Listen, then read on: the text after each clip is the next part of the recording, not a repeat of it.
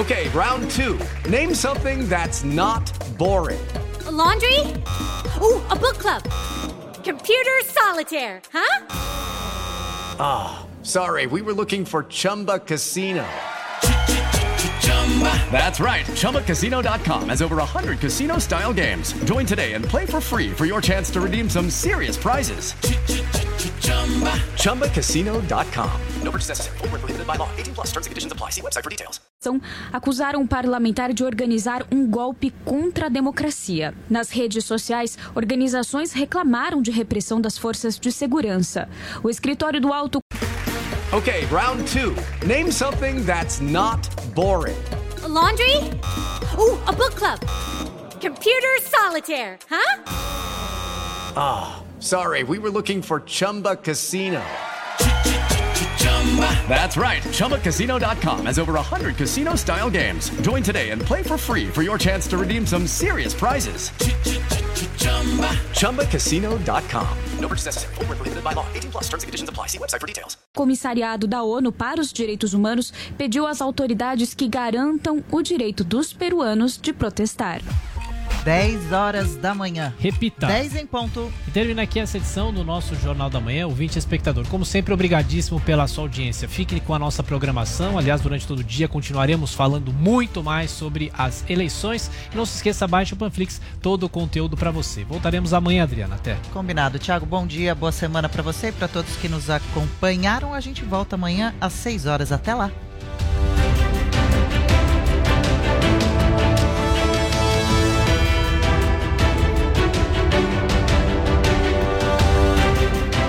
Lojas 100. As lojas 100 já derrubaram os preços. Não deixe para última hora. Black 100. Aproveite agora nas lojas 100. As lojas 100 já derrubaram os preços para você comprar mais fácil ainda. Não deixe para última hora. Evite aglomerações e utilize máscara. Black 100 nas lojas 100 tem. Jovem Pan Morning Show. Oferecimento Lojas 100. As lojas 100 já derrubaram os preços. Não deixe para última hora. Black 100. Aproveite agora nas lojas 100. Jovem Pan Morning Show vai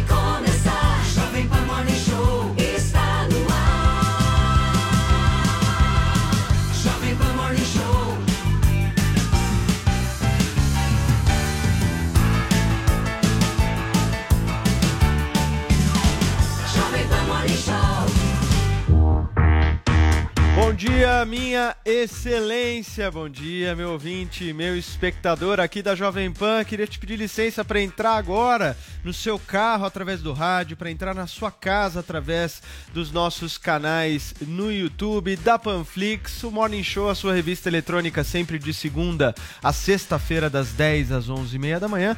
Começa agora, trazendo para você assuntos bem variados, um bom debate democrático, informações qualificadas para preencher a sua manhã até às 11h30, como eu bem disse aqui. Então, queria te fazer um convite. Fica com a gente, a gente conta muito com a sua audiência e gosta demais da sua companhia. Com a presença do jornalista Leandro Narlock, a nossa bancada hoje vai interpretar os resultados das urnas em mais uma corrida eleitoral no país. Por exemplo, o que explica a ascensão política de Guilherme Boulos em São Paulo, hein, gente? O candidato do PSOL e líder do Movimento dos Trabalhadores Sem Teto teve votação expressiva e, com 20% dos votos, se cacifou para disputar o segundo turno da eleição à prefeitura. Na mão, na mão contrária, Russomano, que recebeu apoio do presidente Jair Bolsonaro, e Gilmar Tato, candidato do PT de Lula, naufragaram. Nas redes sociais, o presidente da República disse que a esquerda sofreu uma histórica derrota nestas eleições. Segundo ele, numa clara sinalização de que a onda conservadora chegou em 2018 para ficar. Para 2022, continua o post de Jair Bolsonaro. A certeza de que nas urnas consolidaremos nossa democracia como sistema eleitoral aperfeiçoado. Deus, pátria e família. Ai, ai, ai. Eu já vi que essa discussão vai ser boa por aqui, mas não só essa não. No Morning Show tem mais, gente. Presidente do Peru renuncia antes de completar uma semana no cargo. Donald Trump diz ter vencido a disputa contra Biden e Rodrigo Faro invade a fazenda para dar sermão sobre trapaça. Tudo isso e muito mais a partir de agora no rádio, no YouTube e na Panflix. Venham com a gente. Bom dia a todos vocês, meus queridos espectadores e ouvintes, as nossas excelências. Olha, hoje eu tô muito triste, gente. Tô aqui sozinho neste estúdio aqui na Panflix em São Paulo. Estou sem meu companheiro aqui, Adriles Jorge. Vejam só, a cadeira está vazia de Adriles Jorge hoje. E eu queria mandar um beijo, um recado para o nosso Adriles. Ontem ele acabou passando mal, teve um pouquinho de febre e hoje está uh, fazendo exames médicos exatamente agora, nesse horário do programa, por isso ele não pôde estar conosco aqui hoje. Então eu queria mandar um beijo, um abraço ao nosso Adriles e desejar todas as melhoras possíveis para que ele amanhã já esteja de volta aqui na nossa bancada. Tomara. Mas olha, hoje substituindo o Adriles está conosco o jornalista Leandro Nalock, ele que é comentarista do Jornal da Manhã, ele que é também integrante do De Tudo Um Pouco, ele que é escritor, ele que é tudo, né, Narlock? De tudo um pouco. Bom dia, querido. Bom dia, bom dia, Paulo, tudo bem? Bom dia, ouvintes. Pô, só não sou o Adriles, né? Sou muita coisa, pena que não sou o Adriles. Será que ele tá com Covid? Será que ele pegou aí de alguém? Coronavírus, o nosso Eita. Adriles, vamos ver, né? É, vamos torcer para que ele não esteja, né, Narlock? Vamos torcer para que ele não esteja. Agora, com certeza, ele deve estar assistindo no próprio médico Morning Show agora e deve estar daquele jeito que nós conhecemos, né? Joel Pinheiro da Fonseca tá na escuta? Não está na escuta. Mas Paula Carvalho está na escuta. Bom dia, Paulinha. Tamo de ressaca, hein? Ontem, Jovem Nossa. Pan, 12 horas de cobertura. Eu, Vitor Brown, Denise Campos de Toledo, Thiago Berracho. O negócio foi punk, mas a Jovem Pan fez uma baita de uma cobertura. Bom dia. Bom dia, é isso que eu ia falar, Paulo. Hoje você tem lugar de fala, hashtag ressaca da eleição. Então, todo mundo que participou aí dessa cobertura, realmente segunda-feira é um dia difícil, depois de tanto tempo de trabalho. Também queria mandar um beijo pro Adrilles e hoje é o aniversário do Adrilles também, É gente. mesmo? Eu e ele que somos quase gêmeos, porque hoje ele faz aniversário e amanhã faço eu. Então, um Morning Show em grande festa essa semana e vocês participando aqui do programa, comentando todos os assuntos, inclusive você pode comentar como ocorreram as eleições aí na sua cidade. A hashtag é ressaca da eleição. Paulinha, será que no aniversário do Adrilles vai ter bolos? Não. Mas meme talvez. Alguém pode fazer esse meme e postar aqui na nossa hashtag. E Adrilis, Sim. fica quietinho aí, descansa, amor. Não é hora é, de querer voltar assim rapidamente, é hora de baixar a bola, comemorar um aniversário assim calminho pra é, preservar a saúde e voltar aqui pro Morning Show ótimo, como sempre. Não, eu não quero é, influir né, na nossa audiência, principalmente no Twitter, né? Porque hoje é aniversário do Adrilles e a gente não sabe se vai ter bolos ou não, né, Paula Carvalho? Memes sempre são bem-vindos neste programa, então está dado o recado indireto para vocês, meus queridos twitteiros. Hashtag ressaca da eleição é a nossa hashtag de hoje. Vamos nessa então. Daqui a pouquinho o nosso Joel Pinheiro vai estar aqui, mas Paulinha, eu vou seguir contigo. Muita gente não quis participar da festa da democracia. Eu queria abrir o nosso papo matinal te ouvindo sobre o número alto aí de abstenções e o atraso né, na divulgação dos números. Por favor. Pois é, o Superior Tribunal Eleitoral esperava até 30% de abstinência esse ano, acho que muito por causa também da, da pandemia do coronavírus, que pode ter espantado as pessoas, né, de comparecer ali no ato do voto, mesmo a gente tendo horário é, especial para as pessoas de mais idade, enfim, a gente teve um número aí bem próximo dos 23% daqueles que não votaram e muita gente procurando o aplicativo do e-título, inclusive, para justificar esse voto. Cerca de 400 mil pessoas conseguiram, mas muitos não. Não conseguiram é, usar esse aplicativo, que inclusive trazia ali instruções, você poderia usar ele como documento oficial para o ato do voto, mas muita gente não conseguiu a apresentação ali de muitos erros e a justificativa do Eleitores TSE que não votaram. foi a questão mesmo é, do grande volume, né? E que aí acarretava os erros. Então eles pediam para você tentar várias vezes. Eu confesso para vocês que eu estou uma semana tentando fazer o meu cadastro no e-título. Eu não consegui usar. Eu cheguei à fase ali é, de tentar verificar com as respostas, mas eu nunca consegui de fato ter ali o meu título, o meu e-título para conseguir usar. Houve também uma falha em um hardware do supercomputador que totaliza os votos e que atrasou a divulgação dos resultados em três horas. Será que estávamos com um pouco de inveja dos Estados Unidos?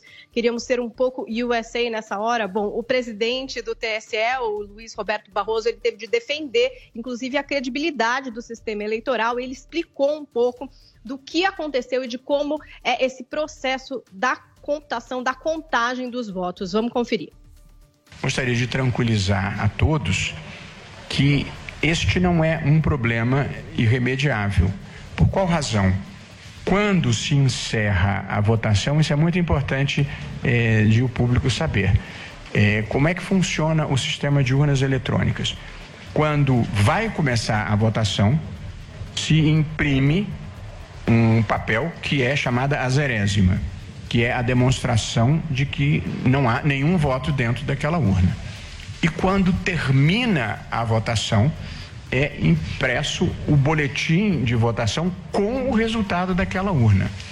Esse resultado é impresso e é distribuído aos dirigentes partidários, aos partidos, aos fiscais e a todo mundo que tem interesse, inclusive é afixado fora do local de votação. Portanto, já há o resultado. Esse resultado depois é enviado ao TRE por um circuito interno, por uma rede interna, e depois é encaminhado ao Tribunal Superior Eleitoral. Todos os cuidados possíveis foram tomados e nós temos a expectativa de que não haverá problema. Mas se acontecer alguma coisa na transmissão, os resultados já estão salvos e resguardados. Portanto, evidentemente seria uma chateação, mas não há um risco para o resultado fidedigno das eleições. Esse ano a gente teve uma mudança em relação a anos anteriores. As cortes locais elas enviaram esses dados para o TSE, que estava encarregado de publicar os números todos ao mesmo tempo. E aí essa mudança gerou uma sobrecarga nos computadores do TSE, que não suportaram essa quantidade volumosa de dados de uma só vez. Bom, teve uma outra situação também. Agora a SaferNet e o Ministério Público Federal investigam é, é, essas tentativas de ataque hacker ao TSE, que foram consideradas, inclusive, uma operação coordenada para desacreditar a justiça eleitoral. Vocês devem ter visto a repercussão disso no Twitter. Esses ataques eles foram neutralizados, não afetaram o sistema de totalização de votos e não impactaram o sistema das urnas eletrônicas, que é sempre importante de lembrar que não funcionam em rede, mas não foi uma eleição assim tão tranquila, não é? Será que a gente ficou com um pouco de inveja dos Estados Unidos? A gente quis dar uma bagunçada no negócio? Não sei. Não, certeza absoluta, Paulinha. A gente ficou morrendo de inveja e falou: ah, não, também temos que fazer, né? Ô, Joel, deixa eu te perguntar uma coisa. Com esse rolo todo que a Paulinha explicou que aconteceu ontem e a gente cobriu até aqui na Jovem Pan, abriu margem, né? Deu brecha para o questionamento das urnas eletrônicas, até por parte dos apoiadores do presidente Jair Bolsonaro, né? Pois é, Paulo. Bom, em primeiro lugar, bom dia. Tava com um probleminha na conexão antes. Bom dia aí para todo mundo. Adriles, grande abraço pelo aniversário, pronta recuperação. Pois é, essa falha técnica que deu na totalização e na divulgação dos dados pelo TSE, ele dá um pouco de margem a esse discurso de fraude nas eleições. Mas vamos lembrar uma coisa: esse discurso está rolando e já estava rolando independentemente de qualquer problema na apuração. Veja, foram algumas horas a mais para se chegar nos resultados. Não, nada muito também monstruoso, nenhum problema gritante, nem nada disso. Mesmo assim, aqueles que dependem do discurso de fraude usam o que podem. Então, aquele pseudo-jornalista Oswaldo Eustáquio começou a divulgar que estaria tendo fraude, tem crime em andamento. As deputadas bolsonaristas, como Bia Kicis e Carla Zambelli, já levantaram a possibilidade de fraude. Não tem nenhuma evidência. A eleição correu limpo, os resultados chegaram e, uma vez que chegaram, com total segurança também. Foi apenas uma demora ali. Esse é um discurso que vem desde antes. Lembra? O próprio presidente Bolsonaro acusou de fraude as eleições em que ele venceu. Botando em dúvida, portanto, não só a vitória dele, como de todos os deputados que se elegeram na onda do bolsonarismo também. Isso sem evidência nenhuma. Ele disse que tinha provas, não tinha prova nenhuma, mas o discurso continua, aqui no Brasil e nos Estados Unidos. Um copia o outro.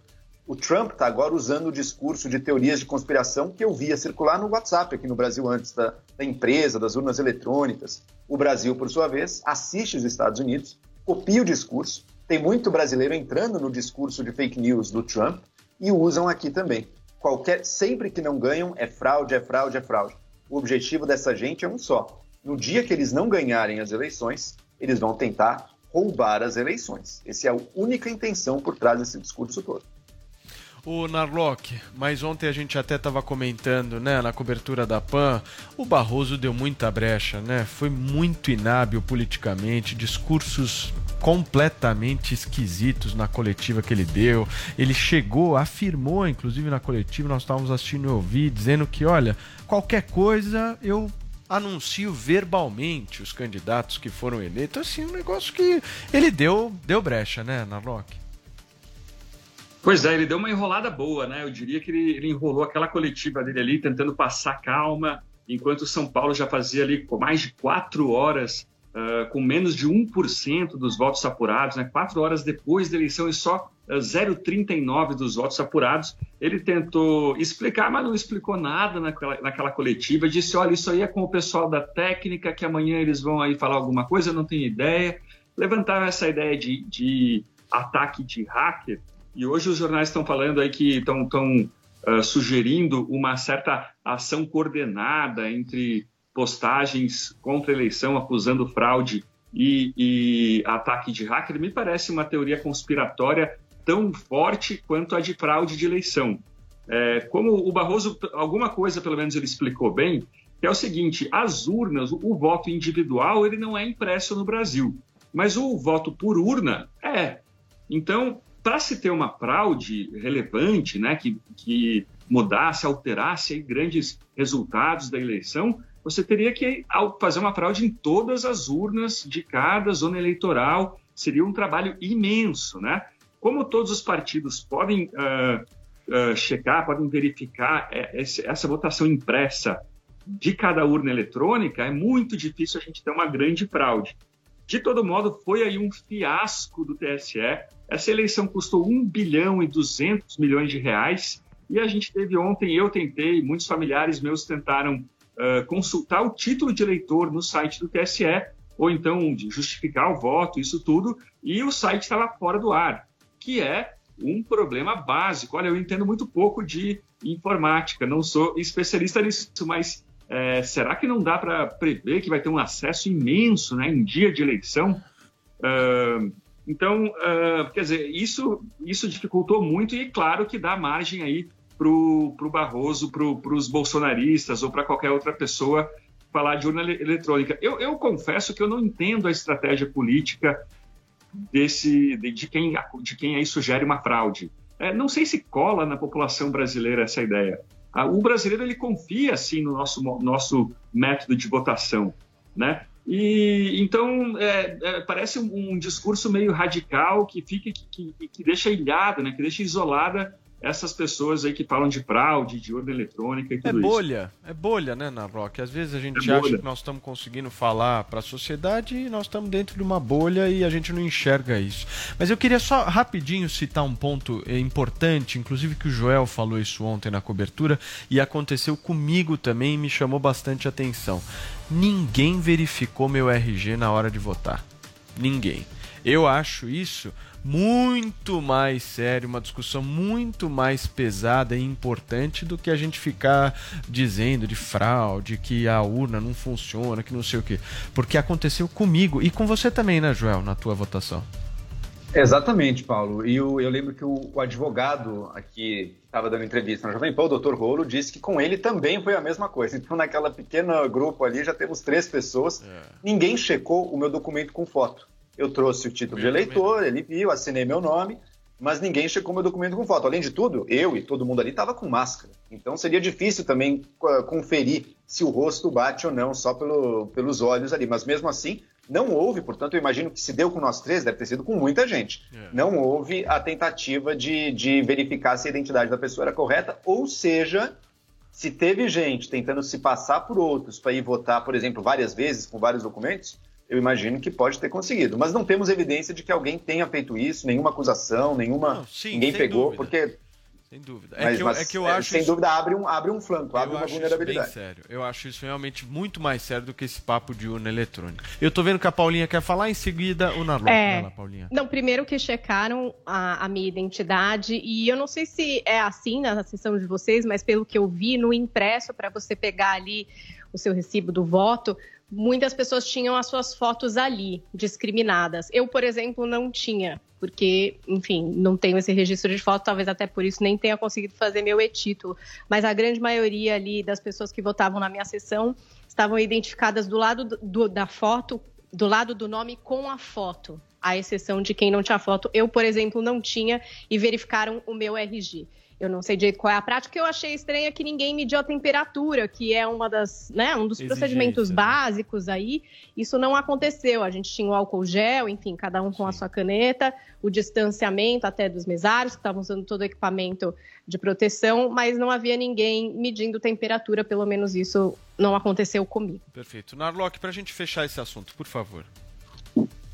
Olha, eu, eu, eu gosto dessa ideia, desse pressuposto da verdade, sabe? Desse, dessa confiança de você não ter que provar que você é, é- é você mesmo. Se tivesse, como o Joel disse, se a gente tivesse aí um, um- acusações de fraude, de que as pessoas estão ah, se passando por outras para poder votar, daí sim, mas não tem nada assim, não tem nada, nada grande, né? nada robusto para mudar alguma eleição ou, ou algo assim. Então eu, eu não vejo problema, eu, eu- eu gosto dessa ideia de, desse clima. O clima de eleição é muito bom, né? O clima de você, da confiança ali que tem, da tranquilidade dos colégios eleitorais. E é uma oportunidade também para quem aí vive em escola particular eh, e, e- e fora aí dos, dos- da estrutura do governo para conhecer escola pública. Né? Eu fui em duas ontem para justificar meu voto e assim parece presídio. Escola pública hoje tá- tem uma arquitetura e um grau de conservação muito parecido com presídio no Brasil. Paulinha, eu sei que você tem uma informação de utilidade pública para os nossos ouvintes e espectadores, é isso mesmo? Tenho, porque se você não conseguir usar o aplicativo do e-título e também não pôde comparecer ali em alguma zona eleitoral para justificar o seu voto e você é maior de 18 e menor de 70 anos, você vai ter que, de acordo com a legislação eleitoral brasileira, justificar aí o, seu não voto, digamos assim. Então, é, você pode fazer isso pelo site do TSE, que quem sabe vai estar funcionando maravilhoso, não vai estar com esse problema aí que o Narlock trouxe pra gente. E, e você tem 60 dias depois da eleição para fazer isso, ou 30 dias após o retorno ao país, caso você esteja viajando, assistindo aqui o Morning Show de outro país. Então aí você pode voltar e apresentar a sua justificativa para não ter comparecido ao pleito.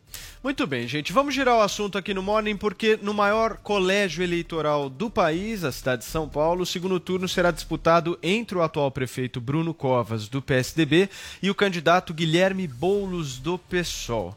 Covas, para quem a esperança vai vencer os radicais, teve quase 33% dos votos válidos. E Boulos, que viu sua votação como um sinal do começo da derrota do bolsonarismo, pouco mais de 20%. Narlock, o que, que explica essa votação expressiva do líder do movimento dos trabalhadores sem teto, Guilherme Boulos? Olha, numa palavra, eu apostaria em antibolsonarismo. Você tem aí 57% dos paulistanos têm rejeição ao, ao presidente Bolsonaro e a rejeição, o ódio a um político, ele é um fator aglutinador, né? Nada une tanto as pessoas quanto o ódio a alguém ah, na política, né? A, a famosa agenda negativa, como o pessoal chama. É, isso poderia ter acontecido com o PT, mas o PT está tá apagado, né? O PT morreu, está morrendo, né? Ele está migrando para outros partidos. E além disso, o próprio Gilmar Tato, o candidato do PT, ele, ele foi sempre decorativo. Né? Eu, eu nunca vi no Gil- Gilmar Tato ali algum entusiasmo, uma vontade de fato de ganhar a eleição. Ele foi alguém que escolheram lá porque alguém tinha que ser o candidato do PT. Mas estava muito claro, né? mesmo semana passada, estavam aí se discutindo do PT apoiar o Guilherme Boulos para ele entrar no, no segundo turno. Olha, o Boulos, ele é.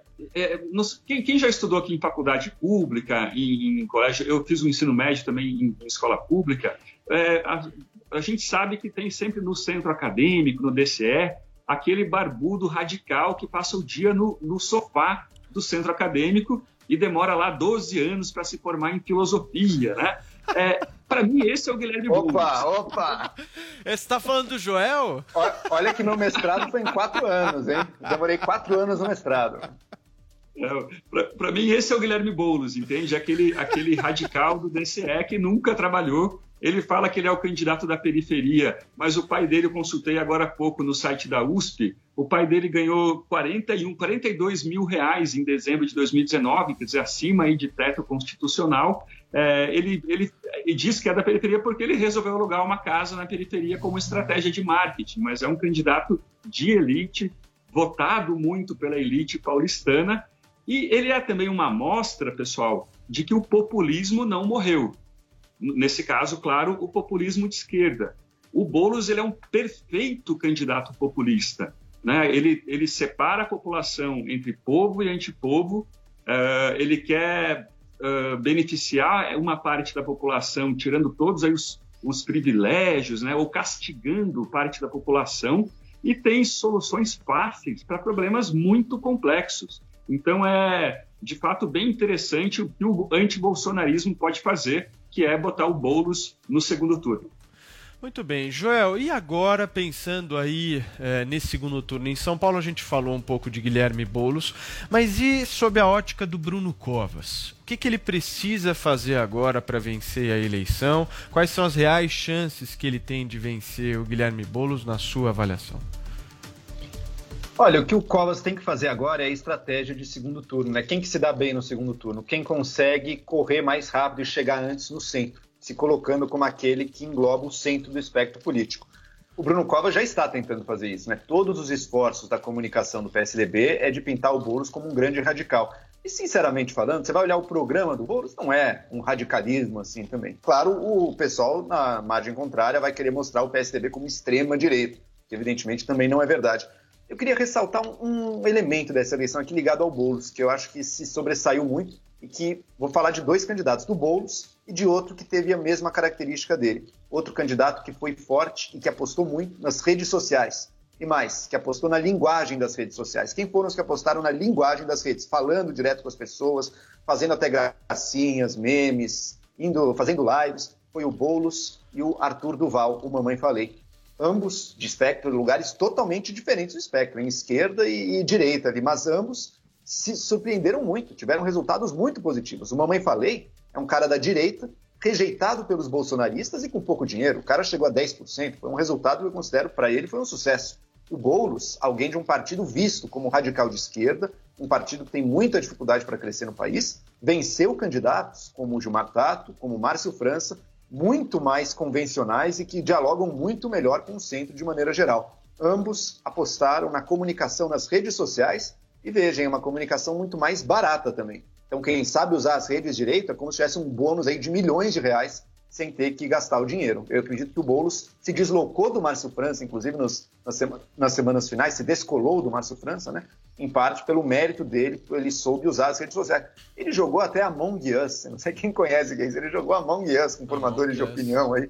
O cara, o cara mergulhou com tudo nas redes. Exatamente. É. O, o, o, você quer falar, Narlock? Rapidinho. É, Por outro lado, Joel, a Joyce Hasselman, ela teve uma votação muito baixa, né? Ela foi aí a mais votada na eleição para deputado e, e, agora, apesar de ter boas redes sociais e tudo, ela, ela foi muito mal. Provavelmente porque ela não usou linguagem, né? ela não se aproximou do público como fez o Boulos ou o Arthur Duval, que eu concordo, foi aí uma, uma grande surpresa dessa eleição e fez uma excelente campanha. O Arthur Duval ele conseguiu ser liberal, ser um convicto liberal, sem ser bolsonarista e, ser, e também sem ser bunda mole, né? sem ser ali. Uh, uh, moderado demais, né? Muito isentão, né? Então foi uma, uma, uma ótima campanha mesmo. Deixa eu só fazer uma, uma observação aqui no que vocês acabaram de dizer. O Arthur Duval fez meio milhão de votos, né? 521 mil votos na capital de São Paulo. Foi mais votos do que ele fez para deputado, mas deputado, se a gente for contar, é o estado inteiro, né? Nós só estamos aqui falando da cidade de São Paulo. E me chama a atenção aqui, na chapa de vereadores, trazer algumas informações rápidas para vocês aqui. O PSDB diminuiu a sua bancada. Em 2016 elegeu 11 vereadores, agora 8. O PSOL teve uh, a sua bancada triplicada para seis vereadores, ou seja, isso é o efeito bolos, né? É, o Patriota, a chapa do Mamãe Falei, elegeu três vereadores, o Holiday, Rubinho Nunes e o Marlon do Uber, eleitos. Uh, e uh, também me chama a atenção aqui o Partido Novo, sem candidato a prefeito, aí depois da retirada do Felipe Sabará no meio do processo eleitoral, ainda assim conseguiu eleger duas vereadoras. Né? Vocês querem falar algo sobre isso? É, aqui em São Paulo, Paulo, eu senti que havia uma expectativa de um sucesso maior do novo. Talvez esse enrolo, esse enrosco todo aí com o Felipe Sabará tenha prejudicado muito o partido, não sei, não sei o que aconteceu. Eu acho que deixou a desejar um pouco as expectativas que se tinham do partido. É, o Mas novo você novo, esperava que fizesse mais vereadores, é isso que você está dizendo? Talvez três. Tinha gente que sonhava até com quatro. Mas o. Eu o ouvi é gente novo... falando até seis, sete vereadores. Pois é, esses aí é. então, esses aí Estavam um pouco otimistas demais. Estavam né? otimistas demais. Mas o tanto o novo quanto o pessoal aumentaram o seu número de vereadores no país Sim. como um todo. Não, não de forma gigante, não viraram grandes partidos. São partidos minoritários ainda. Sim. Mas partidos minoritários, originalmente de nicho, que agora buscam encontrar um espaço para crescer o pessoal busca ocupar o espaço que antes era do PT. Aqui em São Paulo, na candidatura a prefeito, é isso, né? O PT não foi, o Boulos foi. E, então é a estratégia que ele busca crescer em hum. cima do, do espectro do PT, que ainda tem uma alta rejeição. O PT perdeu espaço. PSDB, até que está indo bem em grandes cidades, mas em, se você contar todos os municípios, está perdendo espaço também. E quem venceu bastante espaço, parece até agora, que foram os partidos que eu chamaria de política tradicional. Democratas, PP, PP ganhou prefeituras, PSD, ou seja, tanto uma direita não bolsonarista quanto o que a gente pode chamar das legendas do Centrão. Então, exatamente isso, né, João? Porque se a gente for analisar, a ascensão do Guilherme Boulos é uma ascensão de uma esquerda que não é dependente do Lula e do PT, né, que não tem o PT como protagonista, e o Arthur Duval com o MBL é uma direita que não depende de Bolsonaro, né? Então são, são, são novos quadros aí aparecendo, né, na Loki, para a gente finalizar, por favor. É, claro. Vamos lá. Olha, antes de tudo sobre o Partido Novo, o, o foi, é, ele aumentou, é verdade, teve um aumento aí, mas todo mundo esperava muito mais. E o, o, Partido Novo ele tem um processo seletivo, né, uma consultoria especializada para escolher candidatos, e isso se revelou um fiasco, né? Ele está deixando, ele tá deixando de aceitar excelentes nomes. Uh, mesmo aí o Arthur Duval, o pessoal do MBL podia estar tá dentro do Partido Novo. E além disso, ele está escolhendo nomes muito ruins, né? Como a história aí do Sabará, toda essa confusão e simplesmente uma verificação de currículo não foi realizada, né? E uh, olha, em 2018 uh, eu lembro que assistindo a Jovem Pan e outras emissoras Uh, um comentário geral era que o eleitor não tinha mais tutela, né? que ninguém mais tutelava o eleitor, que o, o, horário político não, não importava mais, que agora era tudo rede social, e os, os candidatos anti-sistema, né? anti-establishment, ganhariam. É, isso, na verdade, que a gente está vendo agora é que foi um ponto fora da curva. Né? É, nessa eleição, a gente teve aí a velha política tradicional, a centro-direita ganhou muito mais do que a, a direita de redes sociais e tudo isso. Muito bem, vamos, vamos girar o assunto aqui no Morning, gente, porque nas últimas semanas a gente viu o presidente Jair Bolsonaro manifestando apoio a vários candidatos. Dos 59 nomes apoiados por ele em lives no Palácio do Planalto, apenas nove se elegeram e outros dois avançaram para o segundo turno. Nomes como Celso Russomano, em São Paulo, e delegada Patrícia, no Recife, naufragaram. Nas redes sociais, o presidente escreveu sobre isso, aspas, Há quatro anos, Geraldo Alckmin elegeu João Dória prefeito de São Paulo no primeiro turno.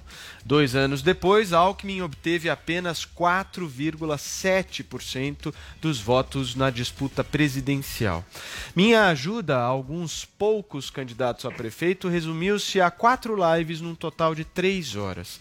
De concreto, partidos de esquerda sofreram uma histórica derrota nessas eleições, numa clara sinalização de que a onda conservadora chegou em 2018 para ficar. Para 2022, a certeza de que nas urnas consolidaremos nossa democracia como um sistema eleitoral aperfeiçoado. Deus, pátria e família. Ô Joel Pinheiro, deixa eu te perguntar uma coisa. Eu não sei se o presidente Jair Bolsonaro, como analista político, é tão bom assim. Mas a pergunta que eu te faço é a seguinte: a onda conservadora que ele menciona veio para ficar mesmo? A onda bolsonarista que varreu o Brasil em 2018, ela dá sinais claros de que ela deu uma enfraquecida boa. Vamos ver aí os candidatos que ele apoiou, como você citou. O filho dele, Carlos Bolsonaro, teve 30% de votos a menos do que teve há quatro anos atrás. Claro, se elegeu, mas teve menos votos. Teve muita gente que se colou no Bolsonaro, Marcelinho Carioca, outros que não, não foram eleitos. Então a onda bolsonarista arrefeceu. Mas um ponto, o presidente tem ali, dois pontos. Primeiro, o resultado da eleição municipal não necessariamente prediz muita coisa sobre o que vai ser a eleição nacional dali dois anos. Então não dá para tirar grandes conclusões disso. E segundo ponto, eu não falaria numa onda conservadora no Brasil. O que eu falaria é o brasileiro é, na média, em grande parte, o grande lado da população é conservadora, mas não é uma onda, sempre foi. Então sempre terá espaço para partidos e nomes ligados ao conservadorismo ganharem espaço. O Democratas é um partido que não é espaço. Sem dúvida alguma, o Democrata sempre fala também com um público mais conservador. A questão é que a gente tem que lembrar que conservadorismo não é a mesma coisa que bolsonarismo. As duas coisas podem, inclusive, se descolar em algum momento, embora hoje em dia estejam aí mais ou menos andando juntas e ligadas. né? O Bolsonaro está correto, portanto, ao dizer que não dá para tirar grandes conclusões. Mas o fato dele ter que estar vindo nas redes sociais se explicar, explicar de, pô, por que, que os 60 e tantos candidatos lá que ele apoiou não foram tão bem assim, já mostra que a coisa não foi conforme os planos, né? Se fosse conforme os planos, ele ia estar celebrando e dizendo: tá vendo? Tá vendo como a onda conservadora bolsonarista é forte mesmo, ninguém vai nos interromper? Isso é prova que a gente vai chegar forte em 2022. Não foi o caso, ele decepcionou.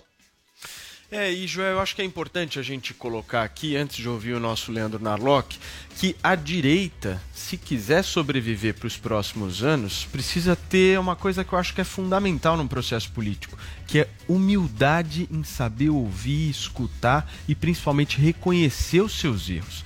Se a direita não reconhecer os erros, e nestas eleições de 2020 os erros estão expostos de maneira muito clara, não houve estratégia política por parte da direita, zero de estratégia. Tá aí, deu no que deu. E aí eu vejo um monte de gente falando assim: ai, mas eu só tenho agora Bruno Covas e Boulos aqui em São Paulo, meu Deus, o que, que aconteceu? O que aconteceu é que a direita não foi hábil o suficiente de se unir e colocar alguém que fosse realmente competitivo para vencer as eleições. Então, há erros aí no processo, e não só esses, erros durante a pandemia, discursos eh, equivocados, pautas que não são prioritárias para a sociedade e por muitas vezes as bolhas cegando aqueles que estão nas redes sociais, imaginando que ali dentro das redes sociais é o que rola, é o que acontece lá fora. E não é. A verdade é essa. Mostrou de maneira muito clara, né, Narlock, que a bolha das redes sociais ela cega e cegou a direita nessas eleições. Sim, sim, é verdade. É, é, mas eu também não, não, entendo o que a gente pode chamar por direita, né? O, o Russomano, por exemplo, o Russomano é um candidato da direita. Eu, eu, não consigo ver muita coisa de direita ou de esquerda nele, talvez até mais de esquerda que de direita. Mas eu queria falar um pouco sobre o Russomano, porque é, é, é interessante. Assim. É, imaginem vocês, se vocês aí há três eleições, você tem um terço da simpatia dos eleitores. Um terço dos eleitores gostariam de votar em você. Pô, se, se, eu posso ser prefeito de uma das maiores cidades do mundo, é, eu estudaria isso. Eu ficaria ali obcecado tentando estudar a prefeitura, o assunto, né? O, os, os temas todos, as dificuldades todas de São Paulo. E o russomano, ele, ele dorme, parece, durante quatro anos, de repente ele acorda com uma tremenda cara de sono e sem consistência nenhuma. É verdade. Né? Ele, ele, ele, não, não, ele não se interessa pela atividade de ser prefeito, assim, apesar de toda a oportunidade que ele teve. Então, como sempre, essa falta de consistência vai se ficando clara, né? ficando explícita, ele acaba aí com uma votação bem pior a- do que ele a- começou. Me chama, tem outro ponto, me, me- me chamou ponto. muito a atenção exatamente nessa tua fala, é, quando o candidato, então candidato agora derrotado Celso Russomano, respondia sobre o plano diretor, né? Ele chegou Pois a utilizar até a palavra botijão de gás no lugar, ou seja, não havia, acho que você colocou muito bem, não havia propostas claras, a gente não tinha, não sabia o que, que o Russomano pensava, o que queria, ele se fixou muito na questão do auxílio paulistano, né? vou fazer o auxílio paulistano, então, mas isso não resolve a cidade, né? Enfim. É, Mostrou não, um e- desse- Oi, pode e falar, mesmo pode falar, Narlock, vai lá. Não, não, pode, pode seguir, conclui teu raciocínio, Narlock, por favor. Não, não, exatamente, com lei de zoneamento, com plano diretor, ele foi sempre, só disparou clichês, foi sempre muito superficial, né? não falou nada, nada de novo, veio com uns, uns lugares comuns sobre crescimento desordenado, isso tudo sem, sem entender a discussão, sem, sem se aprofundar mesmo. Joel. É isso, o russomano é absolutamente vazio. Quem viu o debate viu isso, não tinha nada para dizer sobre assunto nenhum. O que me levanta uma indagação. Por que, que, que o Bolsonaro estava pensando ao apoiar alguém como o russomano? É alguém que é totalmente vazio, tem um histórico de ser fracassado em eleições, a gente sabe que a chance dele era baixa, mas imagina se ganha.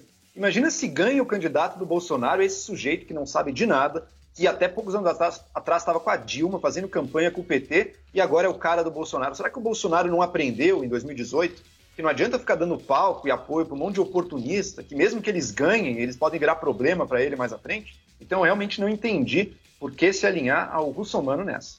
É, acho que estamos sem compreender mesmo e sem enxergar a estratégia que foi feita e se teve estratégia por parte do presidente Jair Bolsonaro para essas eleições, o que eu acho que não existiu. Meus queridos Narlock e Joel, eu preciso para um rápido intervalo comercial. A Paulinha, em seguida, logo depois do intervalo, vai passar para a gente os números de outras cidades além da cidade de São Paulo que tiveram eleições e que os votos já foram apurados. Então aguenta aí, é bem rapidinho, o Morning Show daqui a pouco tá de volta. Jovem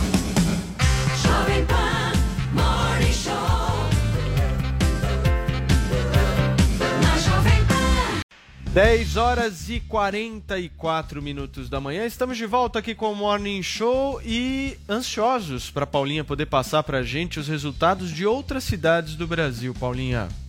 Gente, vamos lá então. Bruno Covas e Guilherme Boulos vão para segundo turno aqui em São Paulo. No Rio, a gente vai ter também segundo turno com Eduardo Paes e Marcelo Crivella. João Pessoa, São Luís e Teresina também vão para segundo turno, assim como Aracaju, Fortaleza, Vitória, Belém, Recife, Rio Branco, Porto Velho, Boa Vista, Cuiabá, Goiânia e Manaus. Em Belo Horizonte, Alexandre Calil, do PSD, foi reeleito com 63% do- dos votos. Em Natal, houve a reeleição do Álvaro Dias, do PSDB. Bruno Reis, do DEM, foi eleito em Salvador, já no primeiro turno. E em Palmas, foi eleita Cíntia Ribeiro, do PSDB. Em Curitiba, Rafael Greca, do DEM foi reeleito em primeiro turno. Em Florianópolis, Jean Loureiro DEM também foi reeleito. Em Porto Alegre, a gente vai ter um segundo turno entre o Sebastião Melo do MDB e, da- e a Manuela Dávila do PCdoB. Em Macapá, as eleições foram adiadas, vocês sabem, por causa do apagão da energia elétrica. Muito bem, Paulinha, vamos girar o assunto aqui, sair das eleições municipais aqui brasileiras para os Estados Unidos, porque o presidente Donald Trump continua batendo na tecla de que houve fraude na eleição americana. Paula, ontem um tweet dele deu que falar, hein? Muita gente noticiou até como se ele estivesse admitindo a vitória de Biden. E se você for procurar, já não vai achar esse tweet, porque espertamente Donald Trump foi lá e apagou, mas a gente tem o print. Vocês sabem que tudo que é postado é printado, então não tem como escapar. Muita gente realmente interpretou esse tweet do Donald Trump como um reconhecimento da vitória de Joe Biden nas eleições presidenciais e bem a moda Trump, né? Seriam assim, ele ganhou porque as eleições foram fraudadas. E aí, enfim, todas aquelas alegações que o Trump tem feito sem apresentar provas a respeito de fraude nas eleições. Logo depois da repercussão desse tweet, ele resolveu apagar e fazer uma linha com, enfim, um aprofundamento na visão dele a respeito das eleições. Então aí ele fez uma outra série de tweets e disse o seguinte: ele só ganhou aos olhos da mídia de notícias mentirosas. Eu não concedo nada, temos um longo caminho a percorrer. Essa foi uma eleição fraudada. Aí, novamente, ele fala dos observadores que foram retirados das salas de contagem, de milhões de cédulas que foram alteradas por democratas para democratas. Ele também usa o termo esquerda radical e diz assim no final: os responsáveis pela salvaguarda de nossa Constituição não podem permitir que os resultados falsos da eleição postal de 2020 permaneçam. O mundo está assistindo. E aí ele achou por bem fixar um tweet lá no topo do perfil dele dizendo: Eu venci as eleições. Narlock, até onde vai essa postura do Trump, hein? Olha, eu, eu tava pensando em dizer a vocês aqui que ele vai levar isso até o último dia, até ali perto da posse do, do próximo presidente. Mas vai que eu tô cuspindo para cima e ele ainda hoje admite, né? Essa, essa reviravolta, essa, essa derrota. É, o fato é que parece que o, o Trump, a estratégia dele no começo, até para tirar aí a, a força da vitória do Biden, ele está insistindo que foi fraude, né? Então, quanto mais ele insiste nisso, mais ele enfraquece o, o Biden, né? O- a, a legitimidade do, do próximo presidente. Mas o fato é que já está ficando ridículo, né? Esse ato falho aí dele é, nesses, nesses últimos dias mostra que ele perdeu a eleição. Ele, ele tem recorrido, tem entrado na justiça em diversos estados para anular alguns votos pelo correio, para fazer recontagem e não está ganhando, né? Não tá. Os juízes estão rejeitando os, os pedidos do, dos do Partido Republicano para anular esses votos. Então é muito difícil que essa eleição vá mudar de, de decisão de resultado. Ô, Joel, dia 14 de dezembro, a gente vai ter esse processo finalizado. Será que até lá essa história vai continuar? Mas com toda certeza, Paulo. Com até 14 de dezembro, imagino que para depois também, enquanto o Trump puder man- Pequeno problema na conexão do nosso Joel Pinheiro. Narlock, você quer fazer mais um complemento? É, bom, vamos lá. É, bom, o- Trump, eu não sei qual é a postura dele. O Trump, ele não, ele- certamente, ele não pensa mais em política, né? Ele deve até ter se sentido aliviado de perder essa eleição. Eu me lembro que na última eleição, no dia seguinte, ele estava com um mau humor, parecendo assim, pô, mas eu não queria ter ganhado essa eleição. Parecia que ele só estava ali para causar mesmo na campanha, para dar seus discursos. E quando ele viu que ele tinha quatro anos de presidência pela frente, ter que falar sério por quatro anos, ele, ele teve ali uma ressaca, né? Como a ressaca eleitoral que a gente está vivendo hoje. Mas, ah, quer dizer, o Trump já é uma carta fora do baralho, mesmo com ex-presidente, o Obama, o Clinton ou o, o ex-primeiro-ministro da Inglaterra, o Tony Blair, eles foram pessoas bastante influentes depois do mandato. E não me parece que isso vai acontecer com o Trump. Paulinha, e aí? O que, que você acha dessa história toda? Você, como uma boa democrata, defensora de Biden? Gente, só tô acompanhando essa série, né? Quando será que vai acabar? A gente fica de olho aqui nos tweets do Trump para ver a hora que ele vai reconhecer, mas eu acho que, como o Joel estava falando, vai até o, o último tempo, é 14 de O- dezembro, ele vai levar até lá. Mas o que eu acho curioso é que ele vem com as mesmas alegações sempre, batendo sempre nas mesmas coisas, sem acrescentar nenhum tipo de prova ou nenhuma coisa concreta a respeito disso, que vem minando até esse discurso dele, inclusive na Fox News, como a gente já trouxe aqui, e outras redes de televisão. E aí eu fico me perguntando se as pessoas não imaginam que repetindo e repetindo e repetindo a mentira ou alguma coisa que ainda não foi provada, as pessoas comecem a aceitar como verdade. E aí pensando nas eleições do Brasil, quanto mais você é, vai ali nas redes sociais, enfim, quem apoia e acredita nessa questão de fraude eleitoral, a gente imagina que seja uma bolha. Mas à medida que você re- repete, repete isso, repete, repete, repete, quem sabe não mine né, essa credibilidade, eu acho que é um discurso bastante perigoso, principalmente quando não vem acompanhado de fatos e provas. É, a- ontem, o melhor meme que eu vi na internet, dei muita risada, foi um tweet falso do Celso Russomano, escrito Stop the Count. Que poderia ser um tweet verdadeiro, né? Porque. Enfim.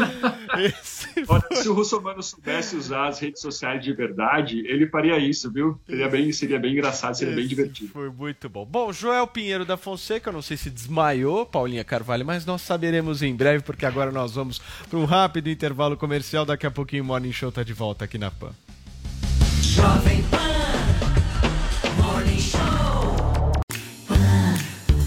Morning Show.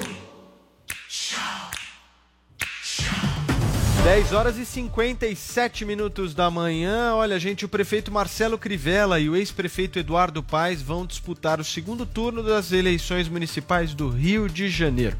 Com 100% das urnas apuradas neste domingo, Crivella obteve 21,9% dos votos válidos.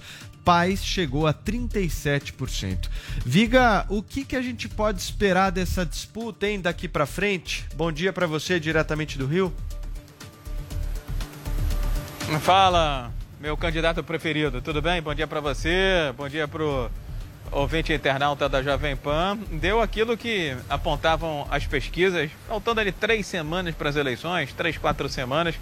Houve uma disputa um pouco mais acirrada é, pela segunda colocação. Quem iria para o segundo turno com o Eduardo Paes, mas foi hora e vez do prefeito Marcelo Crivella se aproximar pedir ajuda, socorro ao presidente Jair Bolsonaro, que foi fundamental e essencial para garantir a presença do Marcelo Crivella no segundo turno. Agora, o Eduardo Paes já era praticamente figurinha carimbada, já tinha passagem é, praticamente comprada, só, passava, só faltava fazer o check-in para chegar no segundo turno, agora no próximo dia 29. O que, que deve se esperar desse segundo turno? De um lado, é, um Eduardo Paes que vai tentar ampliar o espectro dele, né? o cardápio de alianças, vai buscar é, PDT, vai buscar PT e quem quer conversar com ele para voltar a assumir a administração da cidade do Rio de Janeiro. Agora, o Eduardo Paes martelou, é, bateu firme na Marta Rocha, candidata do PDT, na reta final, quando ele se sentiu ameaçado.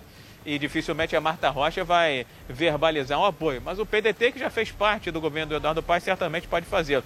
O PT também é, pode é, ajudar o Eduardo Paes, não por admirar o Paes, mas porque não quer mais quatro anos de Marcelo Crivella à frente da cidade do Rio de Janeiro. Por outro lado, o Marcelo Crivella vai tentar aquela virada eh, chamada histórica, né? E aposta todas as suas fichas justamente numa proximidade, numa exploração de imagem cada vez maior dessa ligação que ele tem com o presidente Jair Bolsonaro. Dos candidatos que ficaram eh, de fora eh, do segundo turno, talvez aquele que possa transferir mais votos seja o Luiz Lima do PSL, que embora seja bolsonarista, não teve o apoio direto do presidente da República, Jair Bolsonaro. No frigir dos ovos, viu, Paulo? O que, que a gente vai ter aqui nesse segundo turno? Uma espécie de plebiscito, né? De julgamento de gestões.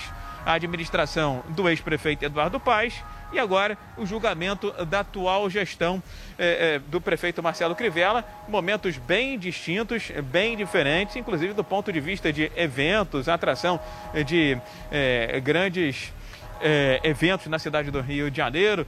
Eh, estamos falando também de questões econômicas, financeiras. Foram gestões completamente diferentes, mas também que eh, passaram por ambientes e conjunturas diferentes, viu, Paulo? O Viga, o filho do presidente da República, o Carlos Bolsonaro, que é vereador, foi para reeleição, né? E também teve a ex-mulher, né, mãe do Carlos, candidata a vereadora também no Rio de Janeiro, aí pessoas bem ligadas ao presidente Jair Bolsonaro, da família. Como é que foi o desempenho deles? Isso. Olha só, ela ficou de fora e o Carlos Bolsonaro, o Carluxo, como é conhecido, entrou. Mas dessa vez ele perdeu. Você manja de MMA, né, Paulo? Tem certeza? Você tem cara, tem porte de lutador, né? É, perdeu o cinturão. Ele perdeu o cinturão de campeão de votos aqui no Rio de Janeiro. E esse cinturão foi entregue é, para o Tarcísio Mota, que é um pouquinho pesadinho, fora do peso, vai ter que fazer alguns furinhos no cinturão para caber. Entendeu? Então, é, o, o pessoal teve o vereador mais votado o, e reeleito, Tarcísio Mota, que é bastante atuante naquele prédio ali atrás, a Câmara Municipal do Rio de Janeiro, e o Carlos Bolsonaro, que ficou muito distante do eleitorado, porque fica se dividindo entre Rio de Janeiro, eh, Brasília, e em um dado momento é, dessa pré-campanha chegou a dizer que sequer tentaria reeleição para focar na ajuda ainda na comunicação do governo e ficou com a segunda votação. O Tarcísio teve cerca de 70 mil votos, o Carlos Bolsonaro, conhecido como Carluxo, aproximadamente eh, 60 eh, mil votos, foi o segundo mais votado, mas não está no topo do pódio. Ficou em segundo lugar e o Tarcísio do Pessoal eh, em primeiro lugar. Dicas de passagem, a bancada do Pessoal vai ser expressiva, né? Sete assentos a partir do ano que vem aqui na Câmara Municipal. A do Republicano, o atual prefeito Marcelo Crivella, também vai ter sete parlamentares, sete vereadores. E a do Democratas, do ex-prefeito Eduardo Paes, também vai ter eh, sete assentos. Ou seja, esses três partidos juntos vão comandar quase que, vão representar quase que metade da Câmara Municipal, que tem 51 vereadores, Paulo. Ô Viga, só uma última pergunta para você. É, Eu vi que nessa eleição o ex-senador eh, Lindenberg Farias foi candidato a vereador, né? Ele ganhou pelo Isso. PT? Ga- Ganhou, mas não levou. Por quê? Porque ele teve a candidatura dele impugnada, da época ainda era prefeito da cidade de Nova Iguaçu. É Aquela história, né? É, cabe recurso, cabe questionamento. Essa questão envolvendo a justiça eleitoral é sempre muito complicada, porque o próprio Marcelo Crivella é, concorreu com a candidatura impugnada. Tem uma impugnação do Eduardo Paes ainda da outra eleição, não é nem dessa eleição. É uma confusão danada. Na Baixada Fluminense, dois candidatos ganharam no primeiro turno, mas também é, tiveram é, impugnação de candidatura. Um caiu na lei da ficha limpa, era ficha suja, ou seja, ganhou, mas ainda não levantou o troféu. E outro ponto que chamou muita atenção por aqui, né, Paulo? Foi elevado o índice de abstenção. Quase um terço do eleitorado do Rio de Janeiro não foi às urnas neste domingo. São várias as questões por trás disso. Descrédito da classe política, tem a praia, que é sempre um concorrente, mas acho que esse daí é um fator mínimo, e a pandemia de Covid-19. Eu conheço muito idoso, nosso cinegrafista Márcio Marzulo também, que não foi às urnas É. com medo de contágio, de transmissão, de pegar Covid-19. E tem mais um detalhe, né? Já que você não acredita muito no político, por que, que vai se arriscar em meio a uma pandemia, meu É. caro Paulo? Com certeza. Joel, se a gente for destacar a eleição do Rio de Janeiro, essa é a única eleição em que um candidato aí apoiado pelo presidente da República foi para um segundo turno. Você espera uma presença do presidente Jair Bolsonaro na campanha do Rio? Olha, eu imagino que sim, o Crivella vai tentar marcar seu apoio aí do presidente Bolsonaro, porque afinal de contas é bem provável, como o Viga tinha dito uns dias atrás, né, que quando o Bolsonaro deu apoio para o Crivella, o Crivella deu ali um saltinho na sua intenção de voto, e foi isso que o levou pro, que o facilitou a ida dele para o segundo turno, né? Lembrando que no Rio aconteceu, do ponto de vista da esquerda, quem é de esquerda deve ter visto ali uma grande tragédia, porque duas candidatas, a do PT e a do PDT, ambas até que bem posicionadas, nos dividiram o voto da esquerda, deram um caminho livre para o Crivella tranquilamente chegar ali ao segundo turno. Imagino que sim. É, uma é um, é, é a grande eleição nacional na qual o Bolsonaro está com um nome com alguma chance de vitória, mas larga como o favorito é o Eduardo Paes, né? Quem fala melhor com o centro. Então imagino, mesmo aí, o Bolsonaro deve estar bastante apreensivo. Narlock, você acha que o Paes tem um certo favoritismo nessa disputa? É, acho sim, viu? É uma situação mais confortável, bastante mais eh, confortável que em São Paulo, né? O, o Crivella, eh, o, terceiro e o quarto lugar no Rio de Janeiro, né, do PDT e do PT, eh, podem não gostar muito do Eduardo Paes, mas odeiam com toda a força o Crivella, né? E se o Bolsonaro apoiar e mostrar essa, expressar esse apoio ao Crivella, ele motiva mais os eleitores aí de esquerda a votarem no Eduardo Paes. Então, não só a diferença entre eles é maior, mas eh, o, o, Crivella- o- o Eduardo Paes ele tem que contar com o voto aí dos moderados ou da esquerda. Me parece muito mais tranquilo que em São Paulo. Em São Paulo a gente viu todo esse ressentimento, né, do, dos bolsonaristas e do pessoal mais conservador, mais liberal com os tucanos, com o Dória e com o Bruno Covas. E agora o Bruno Covas vai ter que pedir arrego, pedir pinico para esses eleitores. É, e muito bem colocado, né, Viga, pelo Narlock, essa questão aí da, da, da rejeição da esquerda ao presidente Jair Bolsonaro, porque o cenário no Rio de Janeiro é o Paz com 37%, o Crivella com 21,9%, mas depois nós tivemos, ah, em terceiro lugar, a delegada Marta Rocha, que é do PDT, partido do Ciro Gomes, que muito dificilmente vai apoiar ah, o Crivella. A Benedita da Silva, que é do PT também, com 11%. As duas juntos, juntas dá quase 600 mil votos. Então é bem decisivo aí o apoio dessa frente de esquerda. Vamos ver o que que vai acontecer, né, Vigar? Ô, ô, Paulo, e se você pegar a votação do Crivella, foi de pouco menos de 600 mil, né? Então, é, pode ser realmente aquele empurrão final para que o Eduardo Paes seja é, reeleito. Eu acho que dificilmente a figura da Marta Rocha vai dar apoio ao Eduardo Paes, porque a campanha do Eduardo Paes, quando se sentiu de certa forma ameaçada pela Marta Rocha, porque algumas pesquisas, faltando três, quatro semanas, apontavam que a Marta Rocha poderia vencer o Eduardo Paes no eventual segundo turno, ele começou a martelar, começou a, a dissecar a Marta Rocha. Então talvez o PDT, que já fez parte do governo dele, aceite uma manifestação de apoio, mas a figura da Marta Rocha acho difícil. Agora, indubitavelmente, como disseram os colegas aí, é, a esquerda vai escolher é, um lado que seja é, diametralmente oposto ao do Marcelo Crivella. Em outro detalhe, a esquerda mais uma vez se dividiu aqui no Rio de Janeiro, viu, Paulo? Se tivesse se unido, talvez, em tese, teoricamente, poderia ter feito um candidato ao segundo turno. O nome, é, no início das eleições, era do Marcelo Freixo, deputado federal. Mas ele acabou desistindo no meio do caminho. Ao que parece, a situação está mais pavimentada realmente para o Eduardo Paes que já começou a conversar com essas forças de esquerda ou de centro-esquerda. E no caso do Marcelo Crivella, dos candidatos aí que fizeram uma votação relativamente expressiva, só tem o Luiz Lima, né? Que é do PSL. É bolsonarista, mas não teve a figura do presidente Jair Perfeito. Bolsonaro ao lado dele nas eleições municipais desse domingo, Paulo. Muito bem, você falou indubitavelmente, tá parecendo o Adrilles aí do Rio de Janeiro, hein, Viga? Só que o seu nome é Rodrigo Vigales. Você gostou? Rodrigo Viga, querido, abraço pra você. É, bom posso sol. falar condição sine qua non.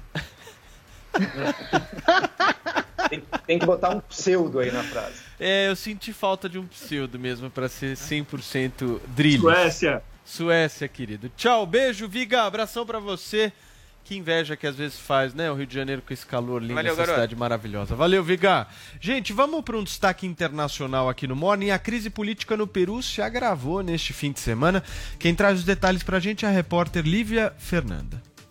O presidente do Peru, Manuel Merino, renunciou ao cargo neste domingo, cinco dias após ter assumido a presidência. Merino fez o anúncio em rede nacional. que presento mi renuncia irrevocable del cargo de presidente de la República. Com a saída, o Peru tem a terceira queda de um presidente antes do fim do mandato nos últimos dois anos. Além do presidente, 13 dos 18 ministros do Peru também renunciaram ao cargo. A situação ficou insustentável depois da violenta repressão às manifestações em massa, que deixaram ao menos dois mortos e 112 feridos. Presidente do Congresso, Manuel Merino, substitui Martim Vizcarra, destituído por suspeita de corrupção. Líderes políticos e a população acusaram o parlamentar de organizar um golpe contra a democracia. Nas redes sociais, organizações reclamaram de repressão das forças de segurança.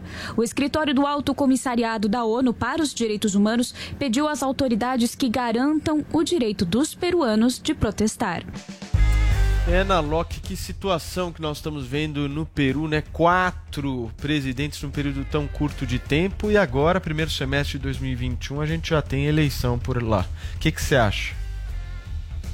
Pois é, então, o presidente que sofreu impeachment, ele era o vice de um que já tinha sofrido impeachment, né, do, do Kuczynski, que era um economista ali bastante gabaritado, muita gente ah, com, com- com grandes visões liberais, muita gente viu com certo otimismo né, a vitória dele anos atrás.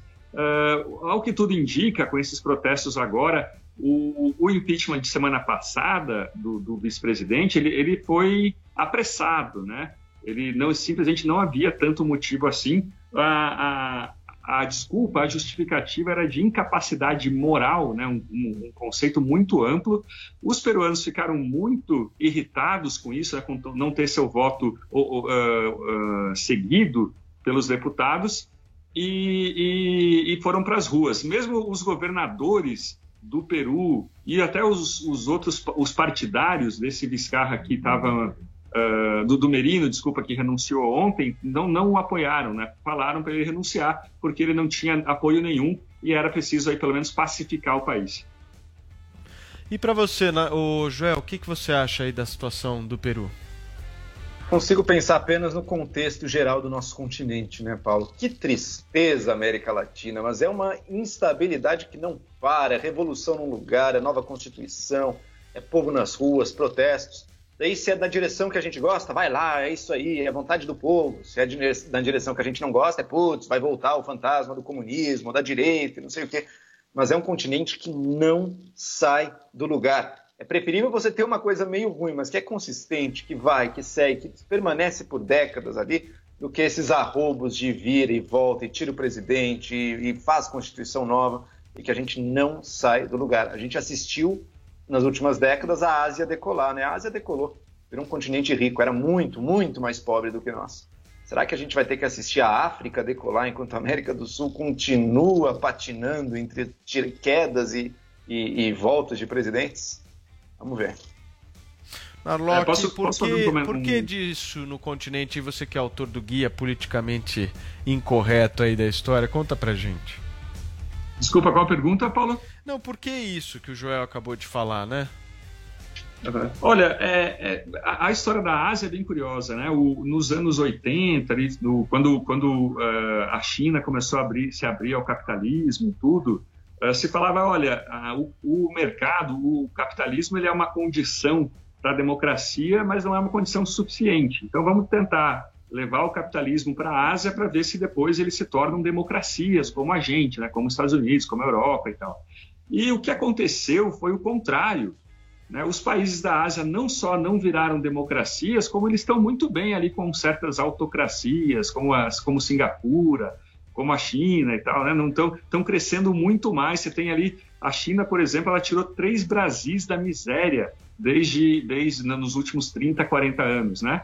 E o, o centro do mundo hoje, isso fica muito claro com o Neil Ferguson, lá, o historiador inglês, o centro do mundo hoje ele está ele tá virando ele tá indo para o Oriente né? Tá indo aí para Singapura para Hong Kong para Taiwan para o Japão para a Coreia do Sul. Mesmo até o centro cultural como aí o, o K-pop né? O, a música ali da Coreia do Sul mostra. E a- a- o Brasil o- na América Latina me parece que o problema eh, ele está na democracia também. Não estou claro defendendo uma ditadura mas o problema é que a democracia ela leva a muitos eh, a uma força excessiva de interesse de classe, interesse de privilégio, né? De minorias que conseguem impor a sua vontade. A, eh, a instabilidade política não é necessariamente ruim.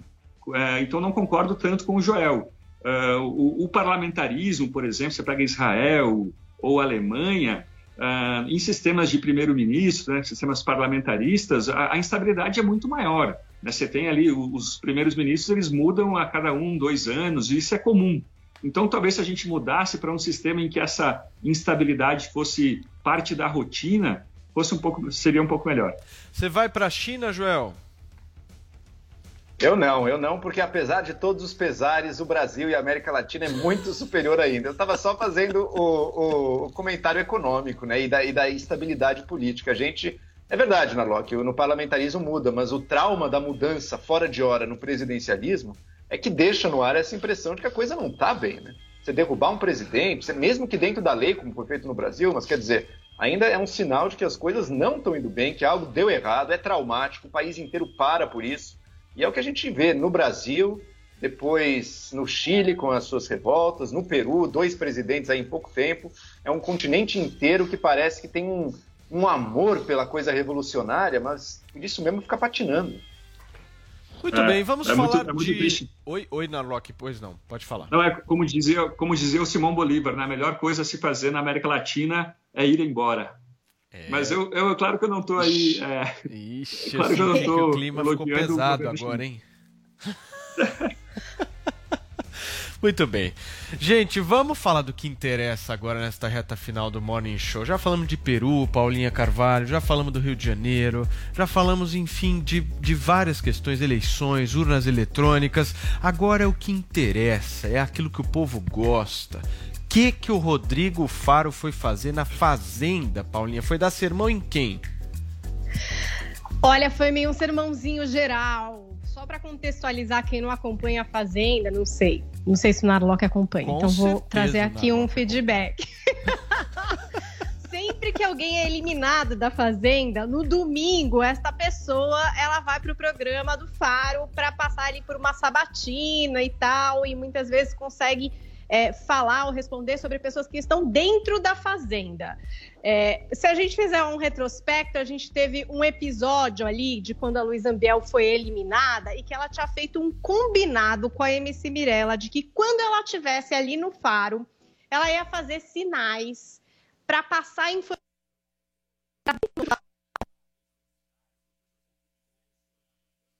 da Fazenda. Aí. O que, claro, Oi?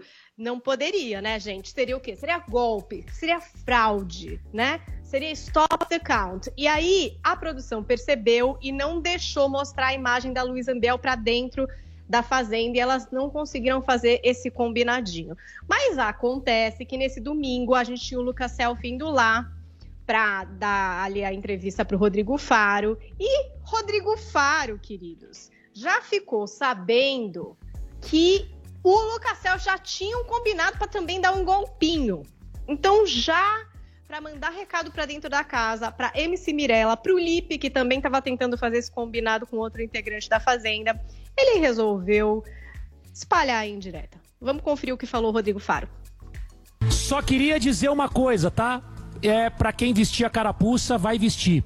Aquela historinha de combinação, de sinalzinho, de outras coisas, mensagens já foram resolvidas aqui no palco por este apresentador e o convidado Lucas. OK? Tá, tá certo, amores? Entenderam? Vestiram a carapuça dentro dessa fazenda e sabe qual que era o combinadinho do Lucas Self com a Mirella? Parece que a Mirella pediu para ele alugar o caminhão de som para passar lá na fazenda dando coordenadas para ela, como já aconteceu, né? A gente teve episódio dos fãs da Mirella levarem um caminhão de som lá para falar para ela se afastar do Biel, enfim, coisas que não adiantaram nada, mas Perfeito. já tentaram fazer isso. Joel, sinceramente aqui pra mim, olho no olho, o que, que você entendeu de tudo que a Paulinha falou agora? Eu tô indignado. O povo brasileiro tem que tomar as ruas para não permitir que isso aconteça. Isso é causa para impeachment. Eu quero ver nessa sabatina quais as propostas aí da Ambiel, porque a gente está precisando mudar essa situação. o povo não aguenta mais. É isso aí. E na Rock, quem ganha a Fazenda, na tua opinião? Uma análise profunda, por favor. Eu não tenho a menor ideia do É, que você vocês sabe estão quem falando. tá lá? Eu ia perguntar isso. O que eu posso dizer. Ó, o meu modelo- é que a- O o que eu posso dizer é que a Luísa Ambiel estará amanhã no De Ô, Tudo Um ô Pouco, Narlock, você não tá nove- tratando da Fazenda no De Tudo Um Pouco, querido? Como assim você não sabe? Olá, Luiz Ambiel vai estar no programa amanhã, na É. Não, então, até amanhã, até amanhã eu vou entender de todo esse assunto aí e vou estar especialista em a Fazenda, vocês vão. Ó, deixa eu só, deixa eu só Tudo é de ressaltar véspera, né, Narlocão? Não, o Narlock tá por fora, gente. Deixa eu ressaltar que no meu modelo tá dando 78,7% de chance ainda para Jojo Todinho. É, então eu Jojo. sigo confiante na minha análise. Eu, eu tô com o Joel Pinheiro. Confio nas análises de Joel Pinheiro. Acho que são bem fundamentadas, né, Paula? Tem embasamento por trás, né? Com certeza tem, e eu acho que se errar, vai ser por pouco, Joel. Vai É. ser por muito pouco. Não sei se vai Tem ter segundo de turno né? na Fazenda. Exatamente. Queridos, nós temos mais alguns minutos antes dos tweets da nossa Paulinha. Eu acho que é legal a gente voltar a falar um pouco da apuração de ontem, alguma cidade específica aí que vocês queiram eh, abordar. Vamos falar um pouquinho mais da cidade de São Paulo. Eu tô aqui com alguns números aí que eu tô analisando aqui. Ah, a gente teve então Bruno Covas e Guilherme Bolos já indo para o segundo turno, oficializado agora com 100% das urnas apuradas. Márcio França. Márcio França é uma candidatura que a gente não falou aqui, né? Eu acho, eu tenho um palpite aqui sobre o que aconteceu com o Márcio França. A polarização dele com o João Dória é o que fez ele crescer em 2018 e chegar eh, no segundo turno. Só que nessa eleição ele não teve polarização com ninguém. Será que isso influiu? Na minha opinião, sim. Na de vocês? Olha, Eu eu, acredito. eu não entendi muito o. é, eu não entendi muito qual é o papel do Márcio França. Ele é, é, liberal, ele defende mais governo. Para mim não ficou claro qual é a postura política dele, né? Que, quais, quais são as, as ações aí do, do Márcio França. É, ele, ele quase ganhou a última eleição para o governo estadual, me pareceu com um voto bolsonarista, né? Muito parecido com o Zema, por exemplo, em Minas, alguém ali fora do sistema, um cara do anti antissistema, né? E ele, eu lembro que ele, ele, ele teve uma relação muito forte com aquela uh, policial que, que uh, salvou uma família na Baixada, na Baixada Santista e tudo. Então, estava muito mais próximo da direita naquela eleição, o que não foi o caso agora. É. Joel, e aí, Márcio França, qual que é a tua opinião sobre esse desempenho? O Márcio dele? França, é, ele tentou se vender mais uma vez como um voto da, da, desculpa, da esquerda, mas uma esquerda que dialoga com o centro, que dialoga com todos. Foi o que ele fez na eleição passada para governador, ele era o voto de esquerda contra o Dória, ele, ele apostou na memória do eleitorado com isso, e o Boulos foi esperto. O Boulos, desde o primeiro momento, percebeu que tinha um eleitorado de esquerda com essa memória de 2018 querendo votar no França de novo. E o Boulos foi com tudo para cima do França, dizendo: esse cara não é de esquerda, não, esse cara conversou com o Bolsonaro, portanto ele não é confiável.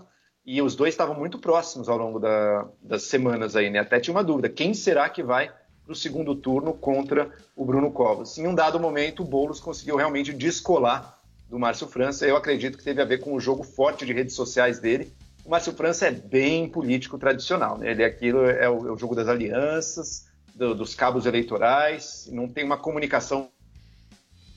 É, e o Gilmar Tato, né, com seus 8,65% dos votos, 461 mil votos que ele teve, uh, e, uh, inclusive, me, me, chamou bastante atenção, gente, a fala do ex-prefeito de São Paulo e ex-ministro da Educação, o Fernando Haddad. Né? Ele disse o seguinte: olha, progressistas, um recado né, para quem é progressista aqui na cidade de São Paulo: ninguém arreda o pé de São Paulo até a vitória de Guilherme Bolos e a derrota dos tucanos vamos à luta. Uma clara aí, é, orientação imediata né, do que foi feito ontem às 11h25 da noite por parte do Fernando Haddad é, aqui na cidade de São Paulo. Então, muito claro isso quem é o candidato do PT aqui em São Paulo. Lembrando que, né, gente, é bom a gente reiterar e reafirmar isso. É, o Gilmar Tato nunca foi o candidato oficial do PT, nem muito menos do eleitor petista. Tá aí os números, não sou eu quem estou falando, só as urnas mesmo. As urnas disseram que o candidato petista de esquerda mesmo era o Guilherme Boulos e a turma toda não fez muito esforço, né, para a candidatura do Gilmar Tato e aí o resultado é esse. Paulinha Carvalho, vamos aos tweets porque hoje o bagulho tá complexo aqui.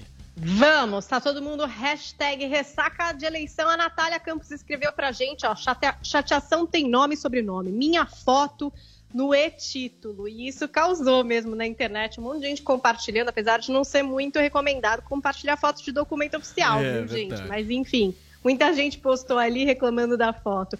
Também o eu, o arroba, underline, cancelado, underline, adoro os nomes de vocês, literalmente de ressaca. Hoje trabalhei nas eleições o dia inteiro e quando cheguei em casa, pedi aquela pizza para relaxar. E adivinha, demorou três horas para chegar. Acho que ninguém está livre dos hackers mesmo. Hackers perseguindo pizzas e hoje derrubando as transmissões do Morning Show. É Veja. Reinaldo Soares também aqui na nossa hashtag ressaca da eleição. Para quem está com saudades. O isolacionismo da pseudociência foi a culpa pela derrota dos candidatos apoiados pelo Bolsonaro. A mídia golpista, o Tedros da OMS, junto com o vírus chinês, causaram tudo isso. E o que eu mais gostei do tweet do Reinaldo Soares é que ele depois fez um complemento. Putz, esqueci da Suécia. Um beijo, Adriles, melhora! Tchau, Paulinha Carvalho, beijo para você e até amanhã. Tchau, tchau, gente. Até amanhã aqui no Morning Show. Tchau, Joel. Abração. Vê se cola aqui um dia, João Pinheiro. Tô sozinho aqui, Falou. tô me sentindo abandonado, largado. Você está precisando de um abraço, Paulo. Deixa eu deixar aqui então o meu abraço para você, Adriles, pronta recuperação, feliz aniversário. Hoje o programa foi diferente. Eu sou o nome da direita, né? O Adriles, que é o de centro, não apareceu, e o Narlock definindo a esquerda, portanto, aí. Mas acho que deu para deu fazer a discussão. Narlocão, amanhã, terça-feira, 21 horas, tem o de tudo um pouco, né? Isso, tá muito legal o programa, tá super chique, super divertido. Apareçam lá das 9 às 10 na rádio e até às 10 e meia na internet. Narlock, por favor, estuda a Fazenda. Pega umas 3, 4 horas aí da sua tarde hoje e se aprofunda no tema, porque é relevante, tá? Fazer um curso online sobre a Fazenda. pode deixar. O que que foi, Paulinha? A Paulinha falou alguma coisa? Eu não Pra ouvi. recapitular, assim, Luiz Ambiel tem vídeos da banheira do Gugu, Isso. entendeu? É Você importante ajuda o Narlock, Paulinha? Você essa passa, você passa uns links pro Pode Narlock? deixar. Eu vou, eu vou te passar uns links, Narlock, você vai estar, Tá ó, ótimo. maravilhoso pra essa Maravilhoso. entrevista. Narlocão, obrigado, querido. Leandro Narlock aqui com a gente no Morning Show. Obrigado por tudo aí, Narlock. Bom programa amanhã, de tudo um pouco às 21 horas. Adriles Jorge, Driles, Zé Suécia. Um abraço pra você, querido, que esteja tudo bem com a sua saúde. Você faz uma baita falta neste programa. Amamos você. Um beijo, gente. Nós vamos ficando por aqui. Amanhã, tomara que o nosso querido Zé Suécia esteja conosco. Valeu, beijo, tchau.